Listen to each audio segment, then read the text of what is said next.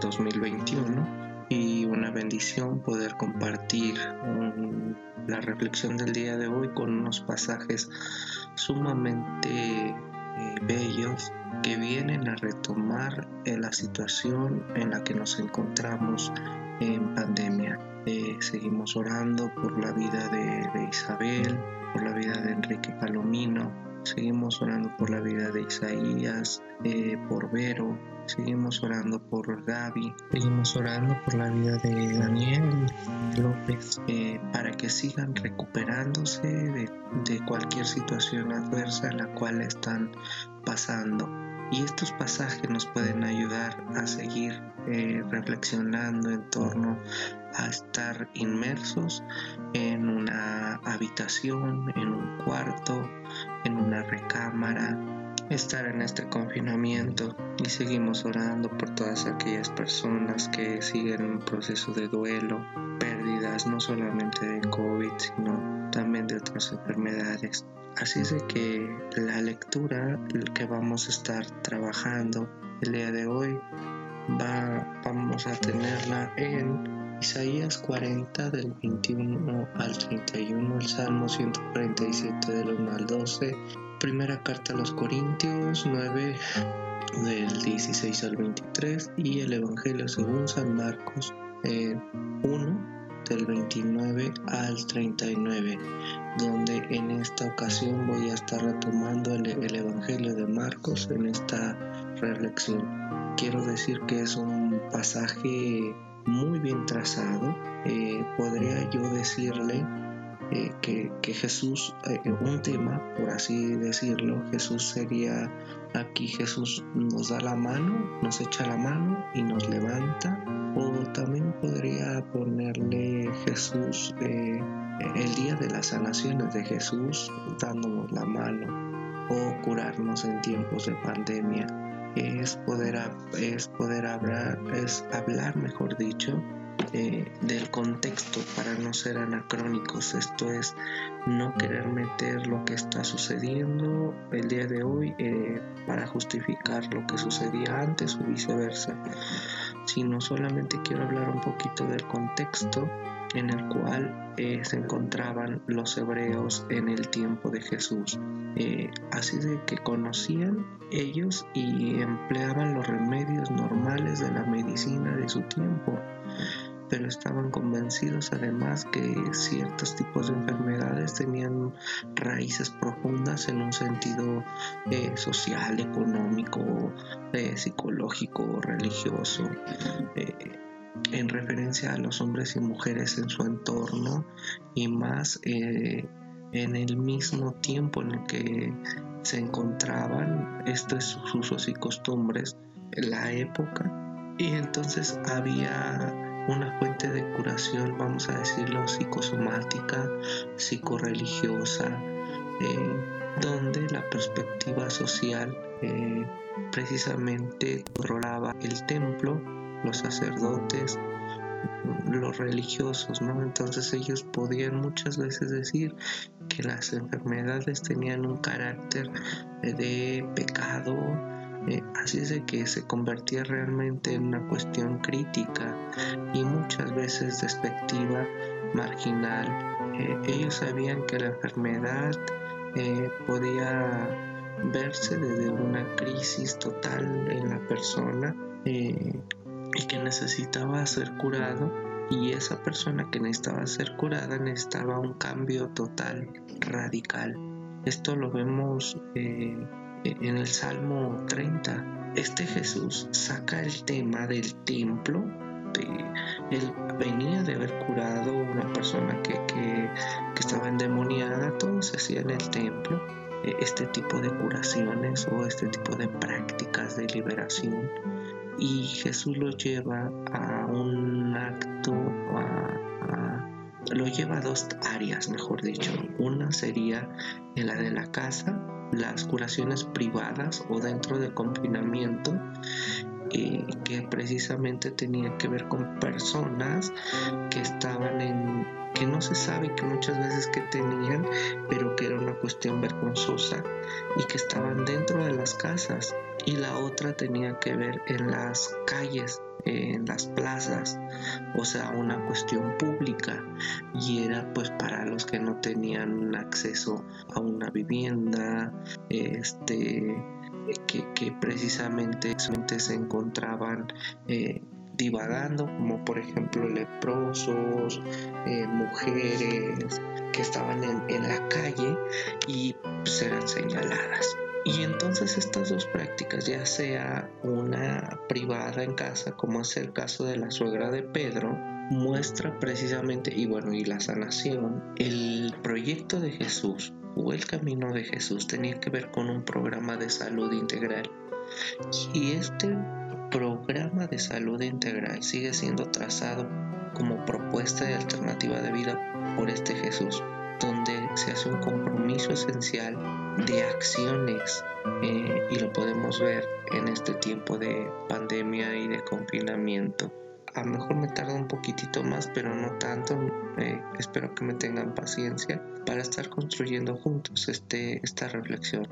Al salir de la sinagoga, Jesús, dice el texto, se fue inmediatamente a casa de Simón, de estos de Pedro, eh, con a la suegra, con donde estaba su suegra. Ella estaba en cama con fiebre. Le hablaron enseguida de ella y él se acercó, le agarró de la mano y la levantó.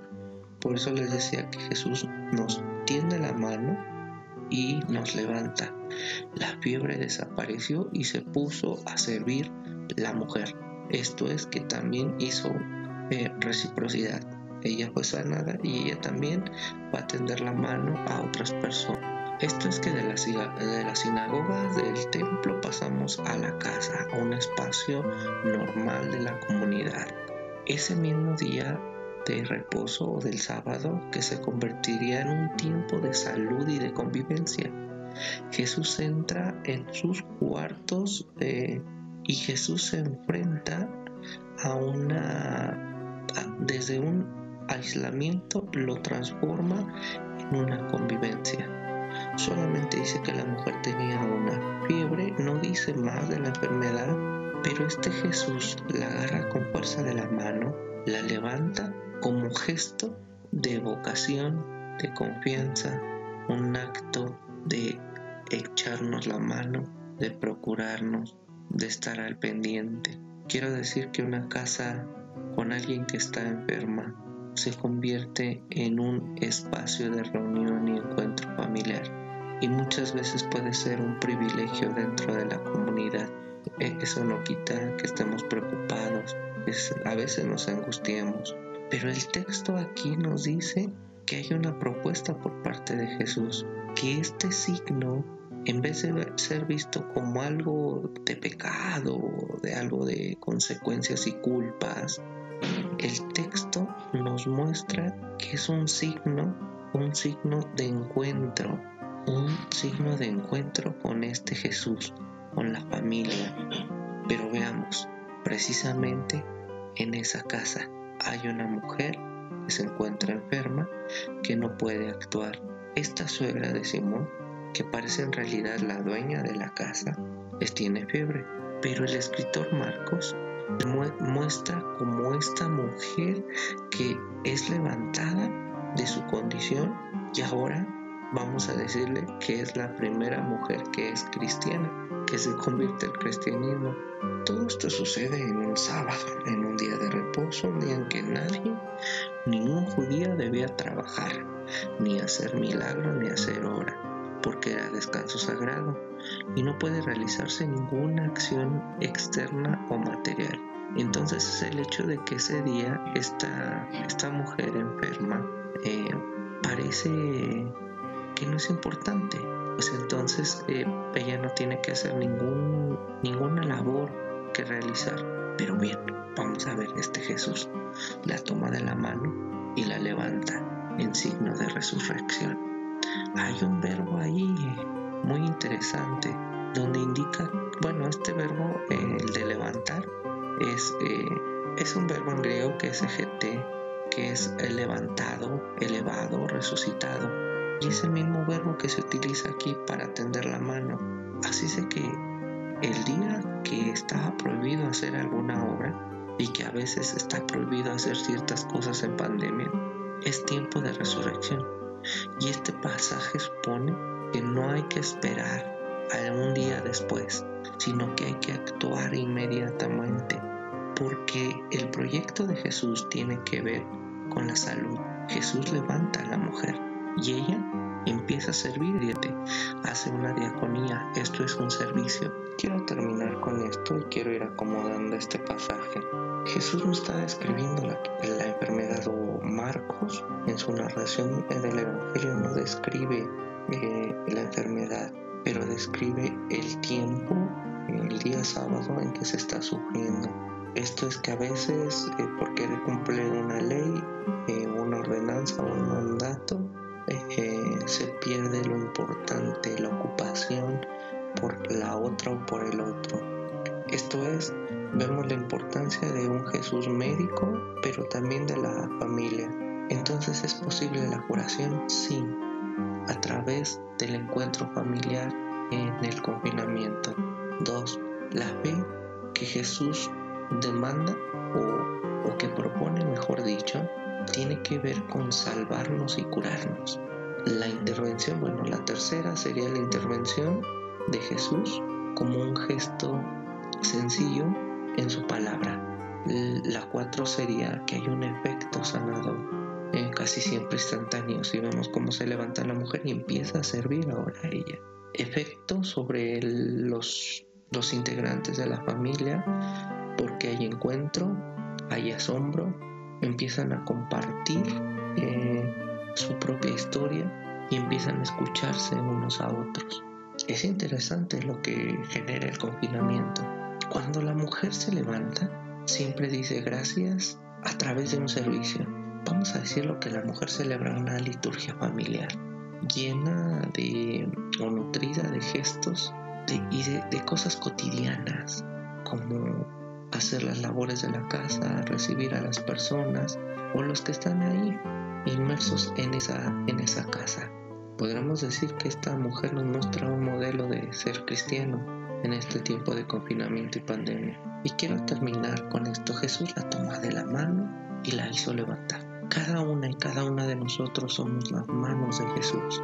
Jesús constantemente repetirá este mismo gesto después con Pedro, cuando Pedro se empieza a hundir y Jesús le tiende la mano, y así con muchos. Jesús tiende la mano para levantarnos. Esto es que siempre estarás tú, estaremos nosotros para tenderle la mano al que esté caído, para aquel que no consiga estar de pie. A veces no es necesario que sean de la familia, siempre va a haber alguien que nos tienda la mano. Gracias a Dios que hay una mano que siempre nos está tendida para sujetarnos, para ayudarnos, para salvarnos, para alentarnos. Una mano que además de levantarnos me ayuda a caminar. Si tengo que asumir esto, lo tengo que hacer con una fe en Cristo para estar de pie. Y si el día que me caiga, confiar de que alguien me va a levantar, me va a sostener, porque me puedo, puedo perder el equilibrio o me puedo marear, pero confiado de que alguien me va a abrazar. Así es de que queremos caminar solo por la gracia, la gracia de Dios, sabiendo que una mano es la que nos va a sostener, que nos tiende y esta es la de Cristo Jesús a través de cada una y cada uno de nosotros. Así es de que hoy podemos ser nosotros ese Simón Pedro o esa suegra, donde aprendemos a repetir el mismo gesto que contempló ese Pedro esa mujer en Capernaum. Como lo dijo Pedro un día, no tengo plata, no tengo oro, pero te doy lo que tengo en el nombre de Jesús. Levántate, tiendo la mano y va a caminar la otra persona. Nuestra comunidad de fe también desea vivir en este tipo de casas, donde la salvación, donde la salud, donde echarnos la mano. Hemos de aprender este gesto lleno de sencillez, tender la mano para ponernos de pie. Una comunidad de fe se sostiene si es capaz de ponerse de pie a los que le rodean. Dios, amor, nos bendiga.